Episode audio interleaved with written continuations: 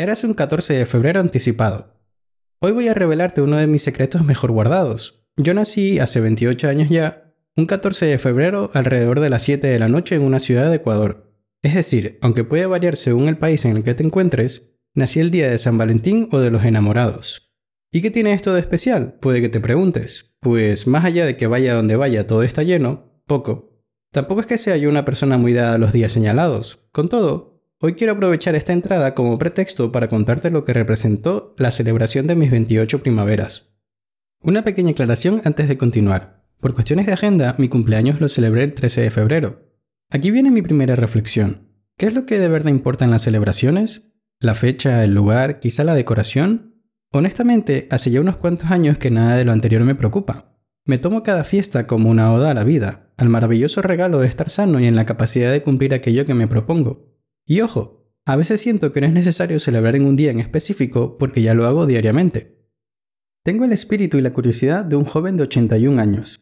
Les presento a mi abuelo por parte de madre, quien está próximo a cumplir 82 años. Curiosamente, yo cumplí 28. ¿Casualidad o causalidad? ¿Quién sabe? Les cuento que no es que haya compartido mucho tiempo con él, sin embargo, siento que tenemos bastante afinidad. A ambos nos gusta la lectura, la meditación y, sobre todo, simplemente existir y aunque diga simplemente, esto no es algo que muchas personas reconozcan y todavía menos disfruten hacer, dado que la mentalidad contemporánea es la de la hiperproductividad, donde siempre tenemos que estar haciendo algo que nos dé un beneficio, económico o de algún tipo. Cuando al hacer esto nos estamos negando el valiosísimo fruto que solo nace de la contemplación. En otras palabras, si todo el rato estamos haciendo algo y pensando en qué vamos a hacer después, ¿cuándo podremos apreciar aquello que ya hemos logrado en lo que nos hemos convertido?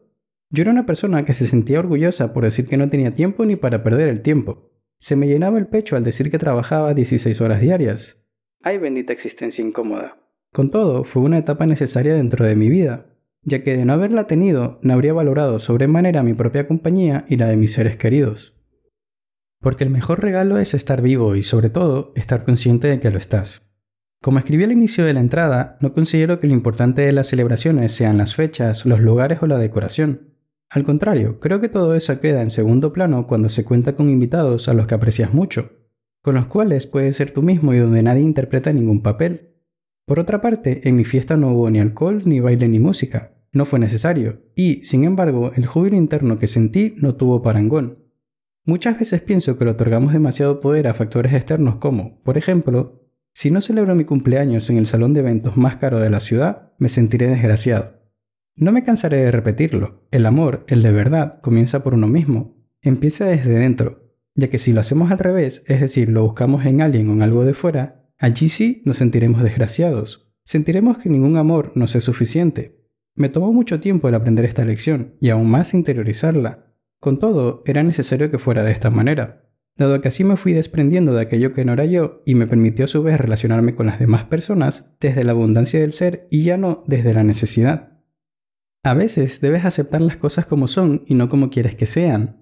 Considero que ahora me encuentro en una etapa de mi vida donde estoy aprendiendo a fluir o bailar con la vida.